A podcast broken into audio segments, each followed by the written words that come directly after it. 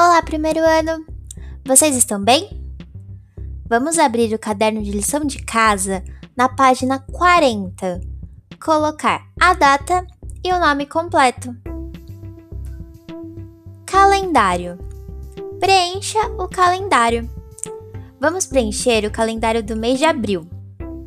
Comece completando o ano, escrevendo 2021. O primeiro dia do mês foi na quinta-feira. Complete até chegar no dia 30. Faça uma pesquisa e descubra quais são os feriados que tem neste mês. Escolha uma cor e pinte os dias do feriado no calendário. Não se esqueça de pintar com a mesma cor a legenda. Boa lição de casa, primeiro ano! Beijinhos!